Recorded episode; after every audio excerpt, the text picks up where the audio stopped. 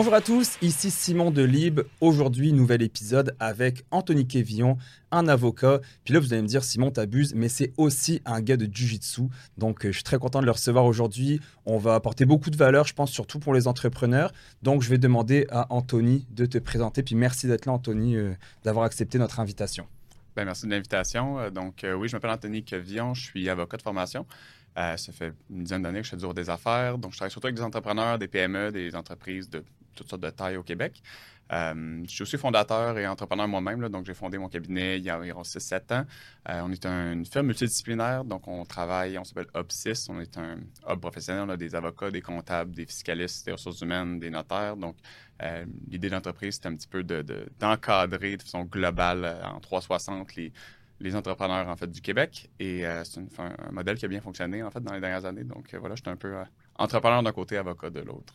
Écoute, merci pour cette présentation. Je sais que tu nous avais préparé des petites choses. Moi, je voulais avant tout te poser des questions, puis euh, voir un petit peu, est-ce que tu pourrais nous expliquer ton parcours d'entrepreneur en tant qu'avocat? Habituellement on peut tout simplement aller dans des firmes déjà spécialisées, enfin faire euh, le travail d'avocat, euh, surtout en droit des affaires, ou intégrer tout simplement une entreprise.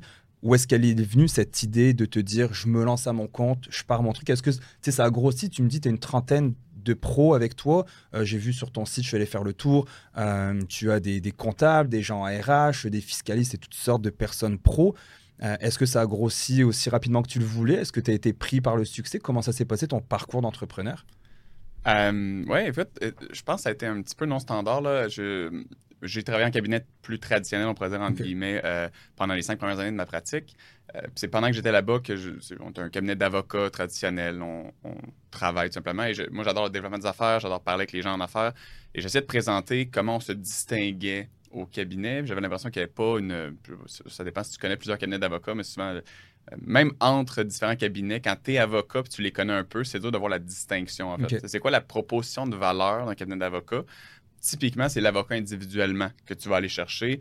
Tu vas aller chez tel cabinet ou tel cabinet parce que tu connais la personne là-bas, tu as un lien de confiance, mais est-ce que le cabinet A ou le cabinet B ont une grosse distinction dans la valeur qu'ils amènent aux clients? Honnêtement, je trouvais que pas vraiment. Donc, l'idée de base, c'était comment je peux créer un modèle d'affaires qui serait différent et qui serait en soi une proposition de valeur euh, unique, en fait, pour mhm. euh, les gens avec qui je, développe.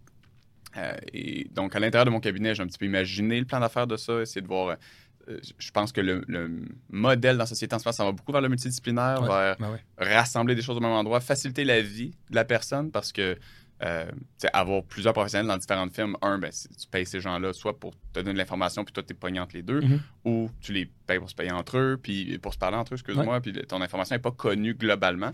Ça doit accompagner un client parce que tu connais sa situation juridique. Si tu n'as jamais vu ses états financiers, tu n'as aucune idée de sa situation financière.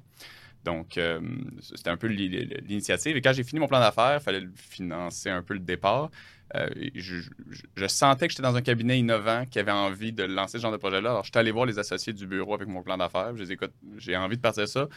Voulez-vous le passer avec moi? Voici comment je verrais le modèle d'affaires. Voici la répartition de si on veut, du deal d'affaires. Puis j'étais chanceux, effectivement, que mes mentors là-bas étaient euh, très confiants que ça fonctionnerait. Donc, ils ont, ou ils étaient confiants en moi, ou peu importe, mhm. j'ai beaucoup de chance.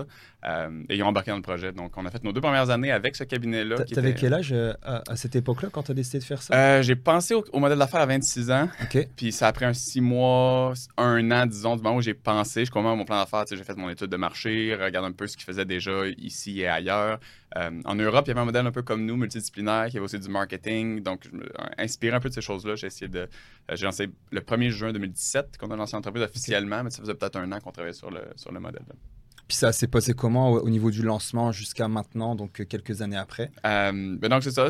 quand on a commencé, c'était moi. J'ai approché un de mes bons amis, en fait, comptable. Je me disais, au minimum, ça va prendre un avocat, un comptable jour 1 pour commencer lui, justement, regardait un changement de carrière, avait plusieurs options devant lui. Euh, donc, ça a été une, vente de ma part de dire que c'était la bonne option. Mhm, mhm. Euh, et donc, ça a été nous deux pendant, je dirais, un six mois à juste essayer de monter un peu l'entreprise, monter les. Euh, on a passé des soirées dans des sous-sols à essayer de faire des packages, des choses comme ça, de, beaucoup de perte de temps en rétrospective. quand tu lances une entreprise, tu sais pas ce qui va t'amener de la valeur dans le futur, donc tu perds beaucoup de temps au mauvais endroit. Ça a été ça à 100% Ensuite, les premières embauches, le premier employé, c'est tout le temps un peu spécial d'embaucher mhm. quelqu'un et tout. Euh, donc, ça a été assez. Euh, en termes d'années, de 2017 à aujourd'hui, je pense que ça a été comme deux employés, cinq 11, 20, 30, puis là, on est à, environ 35. Là.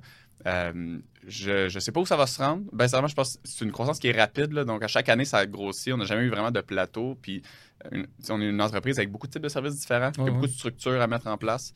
Donc là, on est dans la phase qu'on pourrait dire de, de, structuration d'entreprise. Donc, on a un peu moins d'embauche, un peu moins de recherche de croissance, plus de recherche de, de structure, de rentabilité, de mettre les gens au bon endroit, c'est ça que tout le monde a un rôle pertinent dans l'entreprise. Euh, puis c'est pour closer la loupe de quand ça l'a euh, parti.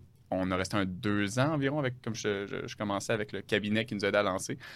Puis après deux ans, ça se tenait vraiment comme une business autonome. Euh, il y avait un petit peu moins de synergie avec le cabinet qu'on pensait. Donc après les discussions très cordiales, on a décidé de, de, stand-alone. Puis finalement, c'est une entreprise qui est 100% indépendante aujourd'hui. Ah ben écoute, déjà félicitations, c'est super bon. Au niveau de, bon, du droit des affaires, c'est quoi un petit peu ton histoire là-dedans? Qu'est-ce que tu vois des clients? Qu'est-ce que les gens ont besoin le plus au niveau du droit des affaires? Est-ce que tu règles souvent des litiges? Est-ce que c'est plus des conventions d'actionnaires? Pourquoi une entreprise ferait affaire avec, euh, avec Up6, donc H-U-B et le chiffre 6, exact. Euh, le concept d'Obsys, c'était on voulait faire un, hub en fait avec 6 services. Donc au départ, même au départ, on a fait du marketing dans notre premier 6 à 12 mois parce qu'on était un peu déconnecté. Quand tu commences une entreprise, tu penses que tu peux tout faire et tout. Euh, on, a, on, a, on, a, avec les années, vraiment euh, je dirais, systématiser de moins en moins de services, peut-être un peu plus pointu dans ce qu'on offrait. Euh, Qu'est-ce que les gens ont besoin en droit des affaires? Bon, euh, je te disais qu'il y a deux raisons principales en termes de catégorie pourquoi les gens vont faire affaire avec un avocat. Euh, et typiquement, ça va être soit pour minimiser du risque. Mhm. Donc, tous les types de contrats du monde visent ça. Ils visent à minimiser ton risque d'entreprise, protéger les actifs que tu as acquis, etc. Ou optimiser ta situation. Donc, soit mieux négocier ton contrat. un contrat, ça peut être juste quelque chose qui est en place pour, si tu veux mettre fin, tu as des outils qui te permettent de mettre fin sans que ça te coûte une fortune ou, sans avoir des problèmes. Ou ça peut être une façon de te négocier un meilleur deal. par exemple, le client, il voulait avoir une entente avec un prix fixe par mois avec son partenaire pour telle, telle vente, mais on le convainc d'y aller vers un pourcentage, plus parce que ce tel modèle-là va être plus euh, rentable financièrement. Puis un, avocat veut, veut pas, comme d'autres professionnels, les comptables, etc., on a la chance, c'est peut-être toi, tu as des amis entrepreneurs, puis peut-être que tu connais 10, 20, mettons, d'entrepreneurs que tu connais assez bien pour connaître leur entreprise, le genre de problèmes qu'ils ont rencontrés, des, avoir assez de, situations dans ta tête que tu as vues en entrepreneuriat. Moi, sans aucune prétention, c'est des centaines et des centaines parce que c'est mon travail au day-to-day de parler à quelqu'un qui a une entreprise, de voir des problèmes arriver. Fait que c'est sûr qu'on a de l'expérience juste de volume d'être dans ce monde-là. Fait que quand quelqu'un m'arrive avec un modèle d'affaires, j'ai souvent vu des modèles d'affaires similaires, peut-être mieux montés, peut-être moins bien montés. Euh, j'ai vu des gens tomber dans des trous, dans des mhm. pièges. Puis c'est un peu à ça qu'on sert, à essayer de, de, t'éviter ce genre de, de trap-là, si je peux dire. Euh, et donc, voilà, ce serait un peu l'optimisation, puis la protection des actifs seraient les deux grandes catégories. Ensuite, dans, dans, chacun d'entre eux, il y a toutes sortes de services. tu me parlais de convention d'actionnaire. Ça, c'est un service spécifiquement. Il y en a des tonnes, on pourrait en parler de certains d'entre eux. Euh, mais ce serait un peu les deux grandes catégories. Parce que je ne sais pas si tu connais cette, cette phrase-là, c'est si vous pensez qu'un professionnel coûte cher, euh, essayez de, de, prendre des amateurs, puis à quel point finalement, euh, ou faire ça soi-même. Est-ce que, en tout cas, moi, dans mon entourage, euh, dans certains entrepreneurs que j'ai ou certaines personnes tout simplement qui, qui, hésitent à prendre des pros parce que ça coûte cher. Mais je pense que c'était une valeur, enfin vous, les professionnels, avez une valeur ajoutée énorme où justement, tu m'as aidé un peu dans, dans, un dossier dernièrement. On le voit à quel point euh, tu m'as envoyé plein de trucs que j'avais jamais pensé à ça de ma vie, où j'étais comme, mhm. ah ouais, puis c'est Red, justement, bah, Reggie qui me disait, appelle Anthony, tu vas voir, est-ce que tu as pensé à ça, ça, ça? Puis j'étais comme non, j'ai pas pensé à ça. c'est là à quel point qu'on voit la, valeur ajoutée. Euh, au niveau de tout ce qui est finance d'entreprise, est-ce que ça aussi vous êtes, euh, vous êtes là-dedans ou des, personnels, on va dire, des gens plus particuliers? Est-ce que vous êtes aussi dans la gestion un peu finance, le droit, même si ces gens-là ne sont pas forcément entrepreneurs, mais mettons un employé ou une personne indépendante pourrait venir vous voir, un travailleur autonome, est-ce que vous offrez ce genre de service-là? Euh, Travailleurs autonomes, on en a. Donc, euh, ben, travailleurs autonomes qui seraient incorporés. Donc, il y a une différence entre euh, l'un et l'autre. C'est sûr que quelqu'un vient me voir et dit Écoute, moi, je fais, euh, je veux pas, disons des chiffres au hasard, mais je fais 50 000 par année comme travailleur autonome, je le dépense tout, j'ai besoin pour vivre. Honnêtement, il n'y a pas de plus-value à faire avec notre cabinet. Puis, tu veux, veux pas, quand tu fais un cabinet avec un peu plus de professionnels, ça veut dire que tu as une structure, donc mhm. tu n'es pas le moins cher sur le marché. Donc, quelqu'un qui est à son compte seul, pas incorporé, n'a pas besoin de grand-chose de compliqué. Euh, il peut vouloir un contrat peut-être une fois, mais un, il n'y aura pas de volume de, besoins récurrents.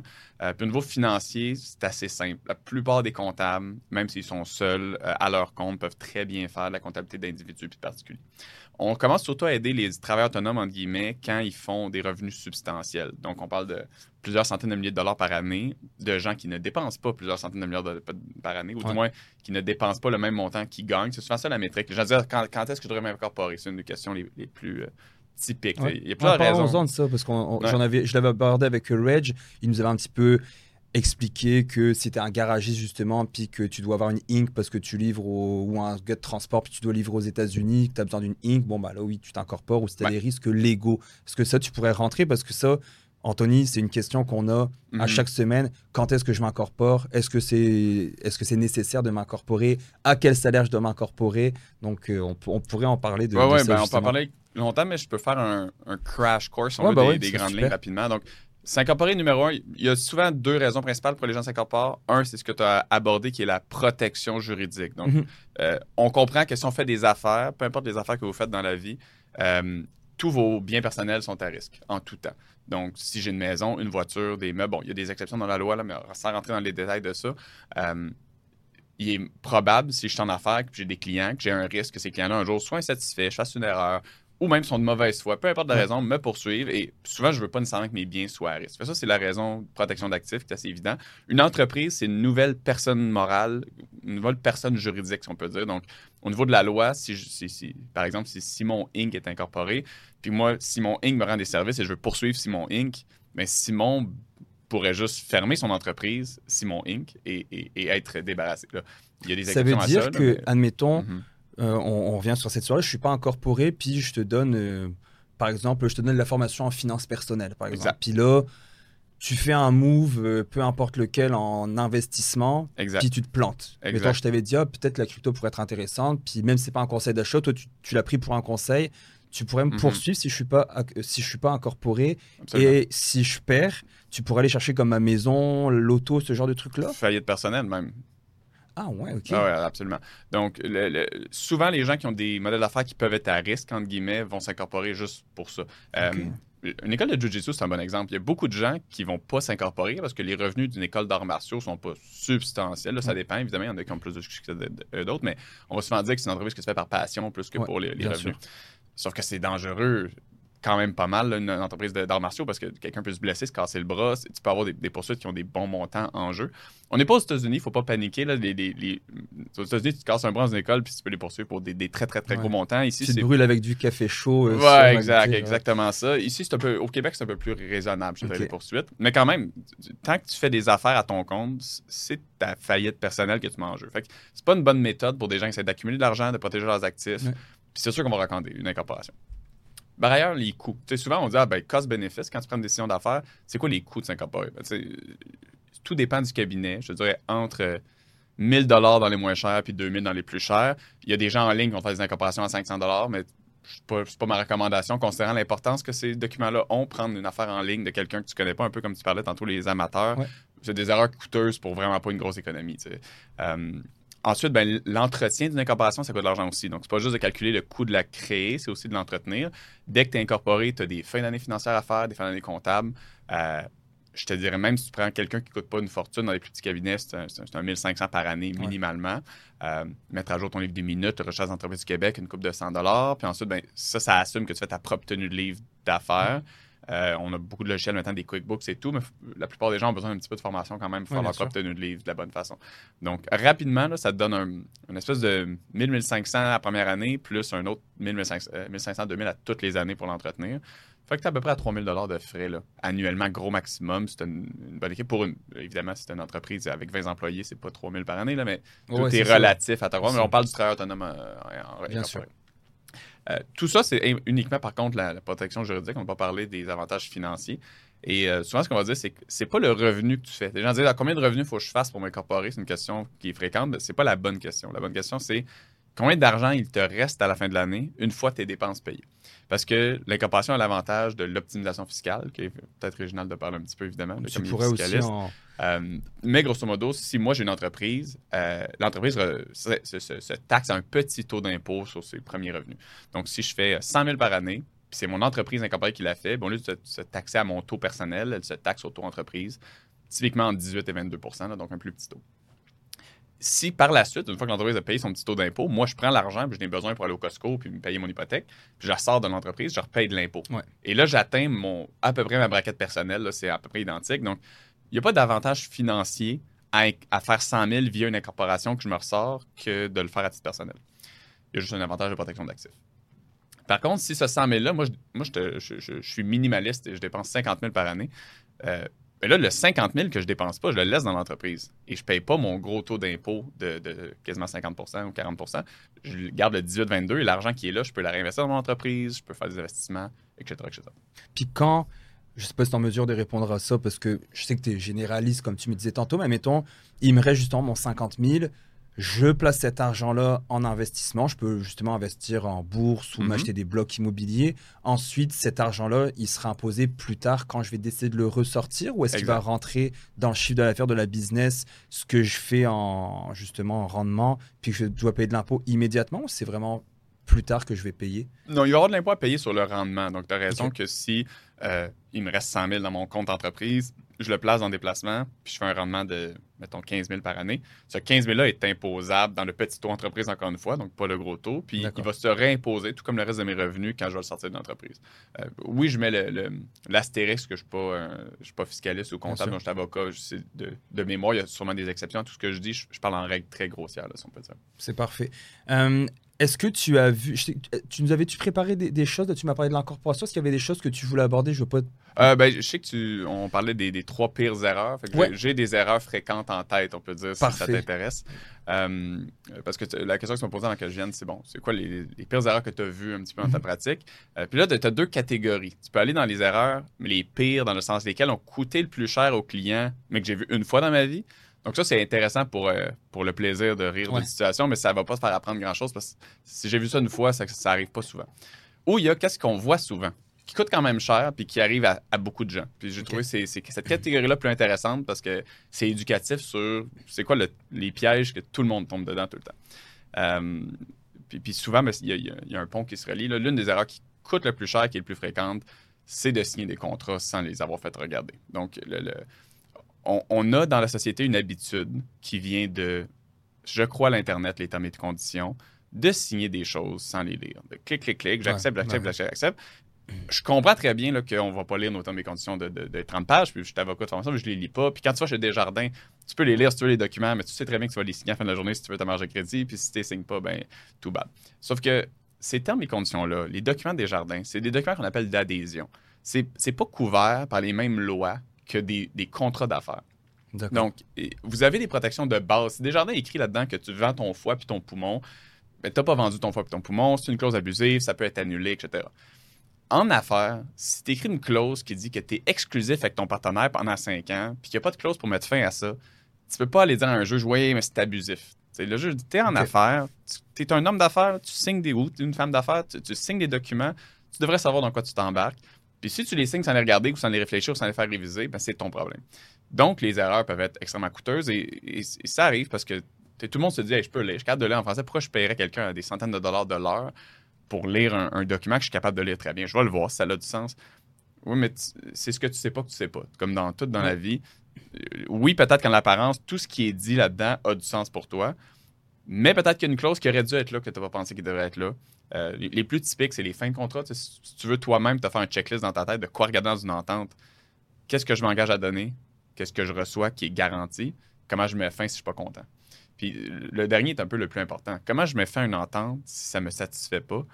C'est beaucoup overlook, surtout quand tu as des exclusivités ou des, obligations récurrentes. C'est ça qui peut coûter le plus cher. Parce que là, tu es deux ans dans, le deal, tu es insatisfait, tu veux sortir, tu n'as pas de clause de sortie qu'est-ce que tu fais? Tu vas voir un avocat, tu le payes des milliers de dollars pour te forcer une sortie du contrat, euh, puis, puis pas nécessairement qu'il. Euh, moi, il n'y a rien que j'aime plus ou que j'aille plus, selon comment tu le perçois, qu'un client qui vient me voir, qui veut que je le sorte de problème quand il a signé un contrat, qui me note. Là. Si le contrat n'a pas été révisé, il n'a pas été ajouté, puis j'en ai un en ce moment, que je sais que je rappelle le client tantôt, il ne sera pas content, il va perdre 200-300 000, mais il vient me voir euh, un an plus tard, puis il n'est pas venu me voir qu'il a signé son contrat. Là, plus j'ai le goût de dire, lui, il, ne peut pas comprendre qu'il a tort là-dedans puis qu'il va perdre. Puis il peut pas le comprendre parce que dans les faits, c'est vrai que ça n'a pas de sens qu'il perde, mais il a signé un contrat qui n'a pas de sens. Puis ça, mais c'est too bad pour toi. Moi, on m'avait dit, tu vas probablement me contredire, hein, mon ancien boss m'avait dit un contrat signé. Quand dit un contrat, c'est fait pour être euh, mis à la poubelle. Genre, un, contrat signé, c'est comme, c'est du paraître, ça sert à rien finalement. Ah, mais toi, tu es en train de me dire l'inverse. Je, ouais, je suis vraiment d'accord avec ça. Euh, la variance que moi je dis à mes clients, c'est qu'un contrat, euh, ce que tu espères, c'est qu'il ne servira à rien. Ce que tu espères, c'est que tu vas le mettre dans un tiroir et tu ne vas jamais t'en servir. Tu fais une convention d'actionnaire avec ton associé. Ce que tu espères, c'est pas être obligé de sortir ta convention d'actionnaire pour checker ce que vous aviez dit à la clause 10.2. Quand tu es rendu là, c'est souvent des problèmes. Euh, mais de là à dire que tu le mets dans les poubelles, je pense que quand tu vas avoir des problèmes, tu vas être bien content de sortir, de le voir. Euh, mais dans le sens qu'il disait un peu qu'un contrat, c'est comme des règles, c'est fait pour être brisé. c'est un contrat, c'est fait pour être ben, brisé. C'est pas un gars qui serait en affaires. C'est moi non plus d'ailleurs, mais c'est un peu ce qu'il dit. Puis ça m'a toujours fait. Moi, j'étais gamin à l'époque, j'avais une vingtaine d'années, mais à chaque fois, il me disait ça. Je suis une contrat. Il dit Moi, je m'en fous. Si y a de quoi, le contrat, ça sert à rien. Un, un, contrat, c'est fait pour être brisé. Puis j'étais comme. Ça m'a toujours resté un peu dans, en mhm. arrière de ma tête pour me dire, mais à quel point c'est solide un contrat, justement. Puis une autre question que je voulais te poser est-ce que nous, dans le milieu financier, c'est souvent ça. C'est très complexe, les contrats. Mais moi, je disais un peu les conventions d'actionnaires, puis tout. Il y a des mots, puis je me dis, ça veut dire quoi tout ça? Mhm. Comment ça, c'est si complexe, le langage juridique? C'est un peu deux questions. Là. Euh, je peux les répondre l'une après l'autre. Donc, euh, pourquoi le langage juridique est si complexe? Euh, dans les faits, parce que toute la loi est basée sur des, des codes, non juste le code civil, qui est une de nos lois. C'est un dictionnaire CDP écrit en petits caractères pour essayer de passer dans chaque situation possible qui peut arriver. Euh, peut-être toi, tu dirais, écoute, euh, une chicane entre voisins, ça devrait être simple. Regarde, lui, il a le droit à ça, lui, il a le droit à ça. Pourquoi on n'utilise pas le, plain language? Puis le, concept du plain language est de plus en plus euh, populaire. Les gens aimeraient ça qu'on ait utilisé un langage plus proche des gens. Puis, facile. Honnêtement, il y a de. Il y a dans le langage des avocats en soi des mots qu'on utilise qui, qui sont pas nécessaires ou qu'on utilise peut-être pour montrer qu'on a du vocabulaire ou qu'on est mm. peu importe la raison il y a peut-être un petit peu de, euh, avec égard notamment. Tu, vas entendre des mots comme ça que jamais tu aurais dans une discussion mais que tu vas voir dans toutes les lettres d'avocat. Euh, puis dans les plain language moi j'ai fait quelques formations là-dedans. Ils te montrent qu'une phrase de, 15 mots peut se résumer à une phrase de, 7 mots qui veut dire la même chose parce qu'il y a des mots là-dedans inutiles. Il y a du travail à faire aussi du côté des avocats mais la réalité c'est que la loi essaie de prendre toutes les situations de l'être humain puis ça c'est une diversité multiples et d'en faire une, science mathématique où je peux prendre un article, regarde, l'article 1 dit ça, l'article 2 dit ça, donc 1 plus 2 égale telle situation dans tel cas scénario. Mais si ça marchait, bon, il n'y aurait pas des tribunaux puis des juges. Mais ce qu'on veut, c'est que les juges ne soient pas euh, des, êtres humains subjectifs qui vont juste regarder deux personnes, dire ah, il a l'air plus gentil, c'est lui qui va gagner. Et on veut donner des outils aux juges pour analyser une situation. Donc, c'est vrai pour la loi, mais là, maintenant, c'est vrai pour le contrat. Parce que le contrat, c'est juste la loi des parties. Un contrat, c'est moi puis toi, on décide que, la loi, c'est une chose, puis il y a des choses qu'on ne pourrait pas déroger par contrat, mais la plupart, on peut. Mais nous deux, ce qu'on veut que soit la loi de notre entente, c'est ça. Si j'utilise quatre mots pour je fais une entente d'une page, ben, la plupart des situations qui vont arriver vont pas être couvertes par le contrat. Il va y avoir rien de, clair de qu'est-ce qu'on fait dans A, B, C. Plus qu'on met de pages, de mots puis de détails, plus qu'on couvre de scénarios. Ouais, tu fermes toutes les portes possibles que la personne pourra dire oui, mais moi, il y a eu ça. Ok, je comprends. Eh, exact. Puis, après ça, c'est une, une, question de choix personnel dans chaque situation parce que si notre entente vaut 10 millions, ben, il mhm. va faire 40-60 pages le contrat parce que l'entente vaut 10 millions. Fait s'il y a un problème, c'est un problème qui vaut une fortune, qui va coûter une fortune à tout le monde. on va mettre de l'argent tout de suite pour protéger ce problème-là.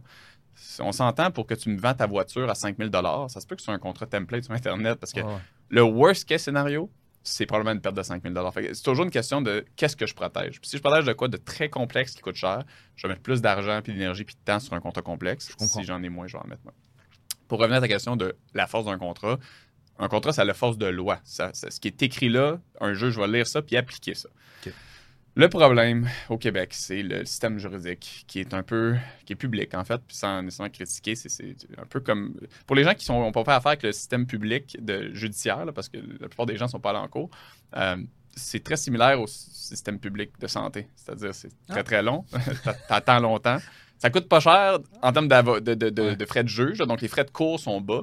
Par contre, les frais d'avocat sont une fortune. la différence, c'est comme si fallait que tu aies une infirmière avec toi en tout temps dans la salle d'attente quand tu es aux urgences, puis tu as payé le temps euh, pour être là. C'est un peu le problème des, des C'est qui qui a le goût d'aller aux urgences? Si tu, payes à toutes les heures de ta poche quelqu'un, mais c'est la même chose en, cours. Euh, toi, tu brises ton contrat, il faut que ça vaille cher. si le bris de contrat vaut 5 000 je vais demander aux petites créances. Je vais attendre un an, il n'y aura pas d'avocat. 20 000 les petites créances maintenant? Je pense que c'est 15 000 à ma connaissance. C'est quelque chose que je, suis au day-to-day, mais la dernière fois que je l'ai vu monter, c'était 15 000. Quand j'ai commencé ma carrière, c'était 7 500, puis avant ça, c'était encore moins. oui, ça monte chaque année, c'est bien. Petite créance, c'est bien parce qu'il n'y a pas d'avocat. Ce qui est mal, c'est que j'ai des clients qui ont perdu des dossiers qui auraient vraiment dû gagner juste parce que à un moment donné, les juges, ils passent, c'est du volume, c'est la machine à saucisse pour eux, puis ils regardent ça vite, vite, ils regardent un peu le feeling, puis ils vont. Euh, mais la réalité, c'est que c'est un dossier à 10 000 prendre un dossier juridique, l'amener à la cour, aller chercher un procès, puis, gagner ton procès ou perdre, c'est facilement 10, 15, 20 000 minimalement de frais d'avocat pour te rendre là. Fait faut que ça vaille la peine pour prendre ce type de recours-là. Donc, c'est sûr que moi, je fais pas de litige dans, mon cabinet en termes de. Je fais de la prévention puis des négociations. Fait que, toi, tu as une problématique avec quelqu'un, vous avez de la misère à négocier. Euh, je connais des médiateurs à qui je peux référer aussi si tu veux faire une médiation, mais euh, si, si c'est conflictuel, puis il y a deux avocats qui s'ostinent, je peux être un de ces avocats-là qui s'ostinent parce que je crois fondamentalement qu'on va sauver beaucoup d'argent puis de tout le monde si on arrive à s'entendre dans l'amiable. Puis il y a toujours des façons de trouver qu'est-ce que l'autre recherche, qu'est-ce que recherche. C'est rarement un complètement un zero-sum game. Là. Souvent, il y, a de quoi donner et échanger. des compromis. Exact. Je crois beaucoup au compromis. Je pense que c'est la, direction qu'il faut aller. Puis quand tu as un contrat, ben, c'est ce qui t'aide à faire cette négociation-là. Si le contrat dit A, clairement, ben, même si lui n'est pas d'accord de respecter le contrat, moi, je peux dire à son avocat, si le moment en cours, c'est assez clair dans le contrat, puis là, ça m'aide à, négocier. Euh, dernière parenthèse, je pense qu'il y a des gars comme. Il y a des personnes comme le, ton, ami ou ton mentor, peu importe, qui effectivement. Euh, ne respecte pas ce qu'il signe, grosso modo. Mhm. Je pense que, un, ça se sait. Euh, des fois, j'entends parler de gens, des fois, tu peux voir sur Internet des, commentaires sur des forums, des choses comme ça, ou tu connais des gens qui connaissent des gens, des gens qui ne respectent pas leurs ententes contractuelles. Ça finit jamais très bien. Fait que ça finit avec des poursuites. Les primitifs sont, sont, publics. Fait que je peux aller voir. Toi, ça fait quatre fois que tu te fais poursuivre ou dix fois que tu te fais poursuivre, parce que ta technique, c'est de ne pas respecter tes engagements puis, puis de poursuivre les gens ou d'attendre qu'ils te poursuivent tu vas t'accumuler un primitif civil avec euh, poursuite à poursuite. Peut m'emmener, pas que je, pense pas que c'est une méthode qui va avoir du succès en affaires. Non, non, c'est clair et net. Oh, ouais, non, je, suis d'accord avec toi. Euh, parfait. Ça, c'était la première erreur? Euh, oui, ma première erreur, c'était euh, de ne pas faire réviser ses contrats avant de les signer, effectivement. deuxième erreur est dans une autre catégorie complètement qu'on voit beaucoup. Ben, tu connais les sociétés de gestion, j'imagine, le concept? Euh, je peux peut-être très, très rapidement dire quelque chose pour ne pas partir de zéro avec quelqu'un qui n'a jamais entendu parler du concept. Mais si on vient à notre exemple de tantôt, on avait une incorporation qui faisait 100 000, mhm. puis là, tu fais des placements, puis tout. C'est quelqu'un qui a écouté attentivement, écouté toute l'histoire, va dire Attends un peu, tu es en train de me dire de tout placer mon argent dans une incorporation qui est Simon Inc., qui peut se faire poursuivre. on a dit qu'elle pouvait se faire poursuivre, qu'il y avait des risques, que, tes clients pourraient être poursuivre. Fait si pendant 10-20 ans, tu fais affaire avec Simon Inc., puis tout l'argent que Simon Inc. génère est, est, resté dans Simon Inc. puis est placé là. du rendement en plus. Exact. Là, t'es rendu quoi avec ça? 500 000? Whatever. Ton fonds de pension dans Simon Inc. à risque de poursuite, c'est épouvantable. Donc, ce que les gens vont te dire de faire, c'est de créer une société de gestion qui est une deuxième incorporation. Qu'on va appeler un holding aussi, holding, habituellement ici au Québec. Exact. Toujours de toutes sortes de, noms pour ça. Mais grosso modo, c'est une entreprise qui n'a aucun risque juridique. Donc, qui va faire zéro activité d'affaires et qui vont uniquement détenir des biens. Donc, je vais par exemple m'incorporer euh, Gestion Anthony qui mhm. détient Anthony Inc. Anthony Inc. fait des affaires, fait de la business, génère des revenus. Et là, quand ces revenus sont générés, ils sont envoyés vers ma gestion, donc euh, par dividende, finalement. L'avantage, c'est que l'argent entre ma Anthony Inc. et ma gestion est non imposable. Donc, je peux juste transférer cet argent-là sans qu'il y ait de paiement d'impôt. Et là, mes placements se font dans en gestion Anthony, ce qui me permet d'éviter toute imposition future. Donc, la holding va payer, enfin, la, la compagnie de gestion va payer de l'impôt au même titre qu'une entreprise incorporée si je comprends euh, bien. Sur les revenus qu'elle fait, oui. Sur les revenus qu'elle fait. si mon entreprise incorporée a généré 100 000, avoir payé son petit taux d'impôt qu'on parlait tantôt, 18 à 22% peu importe, sur le 100 000, il va rester peut-être 80 000 net d'impôt. Ça, ça va monter vers la gestion par dividende sans qu'il y ait de paiement d'impôt additionnel. Fait que là, j'ai mon 80 000 dans ma gestion et là, je le place. Et là, ben, je paye de l'impôt sur, sur, mon rendement. Si je fais un rendement de 10 000 sur mon 80 000, je vais payer de l'impôt là-dessus, évidemment. Et quand je ressors l'argent dans mes poches à la toute fin, oui, je paye mon impôt final. Sauf que si tu es un entrepreneur de carrière, peut-être tu vas sortir cet argent-là beaucoup plus tard quand tu fais plus de revenus ou tes revenus sont plus bas. Fait que ça va peut-être même sauver complètement cet impôt-là, un peu comme les REER. C'est un petit peu similaire euh, comme concept au niveau fiscal. Euh, mais l'erreur la plus commune, c'est que les gens ils entendent parler de choses comme ça. Ils entendent parler d'une gestion. Ah, une gestion, ça, euh, tel mon avocat m'a dit que c'était une bonne affaire, euh, j'ai entendu ça sur un podcast, je vais m'incorporer une gestion, je vais faire ça moi-même. Ou, ou même, honnêtement, il y a des avocats qui ont fait ces structures-là, euh, où ils ont juste mis une gestion qui détient 100% de l'incorporé.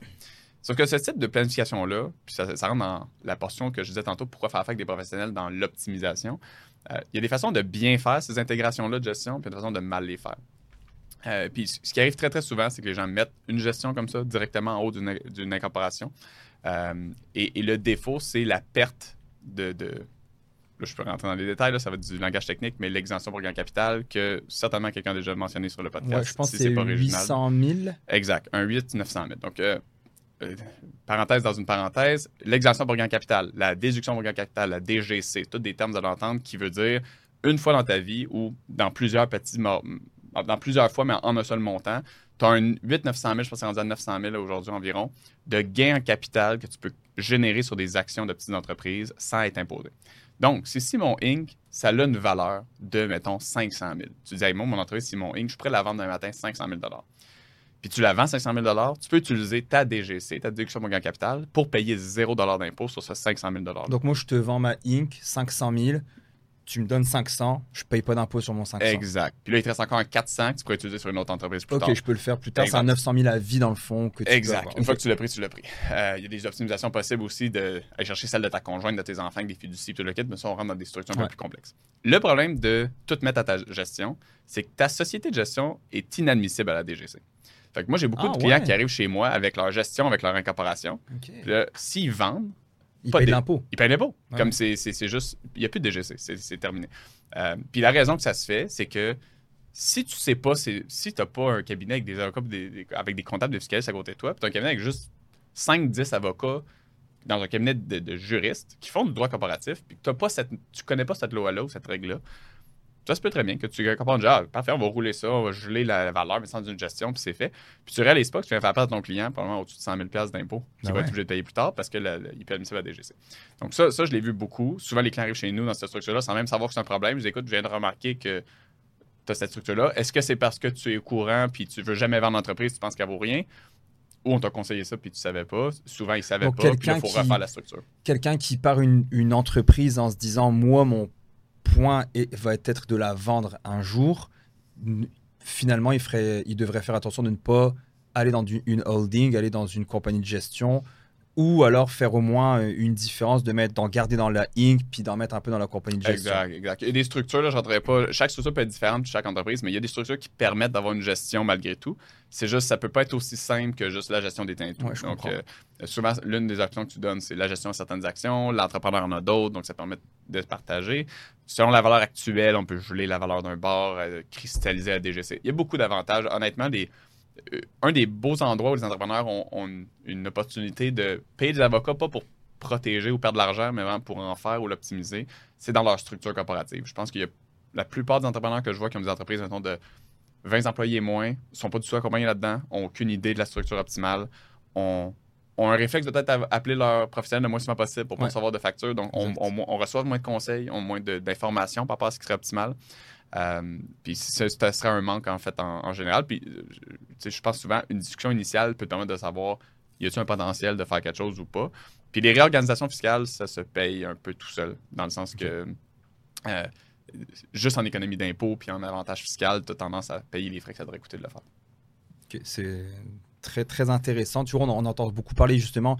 Si un jour tu reviens, on parlera de fiducie aussi. On se fait poser beaucoup de questions mm-hmm. sur les fiducies.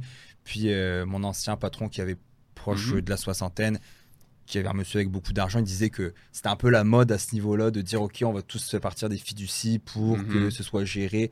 Je pense qu'on n'aura pas le temps de tout couvrir ça aujourd'hui, mais de la fiducie. Puis la troisième erreur que les gens font, ce serait quoi? Enfin, les entrepreneurs euh, que, que tu vois? Euh, Écoute, honnêtement, maintenant qu'on se parle, j'ai complètement oublié c'était quoi ma troisième erreur. Ça m'est arrivé, je fait un podcast la fois passée, puis je devais dire les cinq erreurs des millionnaires, les, cinq, euh, les cinq habitudes des millionnaires, puis je suis comme, ok, je dis la 1, la 2, la 3, puis la fille, elle est comme, puis après, je suis comme, et j'ai oublié, ça fait partie du jeu, c'est parfait, merci Anthony. Est-ce qu'il y a d'autres choses que tu voulais aborder? Euh, Est-ce que est-ce que tu as une histoire un peu à nous raconter, une anecdote qui serait comme une erreur, même si c'est une erreur qui, que tu ne vois pas souvent, mais que tu as vu des gens faire euh, une erreur un peu, hein, on va dire un peu stupide? Est-ce que tu as, des histoires un peu d'horreur que tu vois, des gens qui ne s'entourent pas d'avocats, puis que là tu dois récupérer un dossier qui est complètement... Euh, euh, bah j'ai vu, vu beaucoup de choses épouvantables.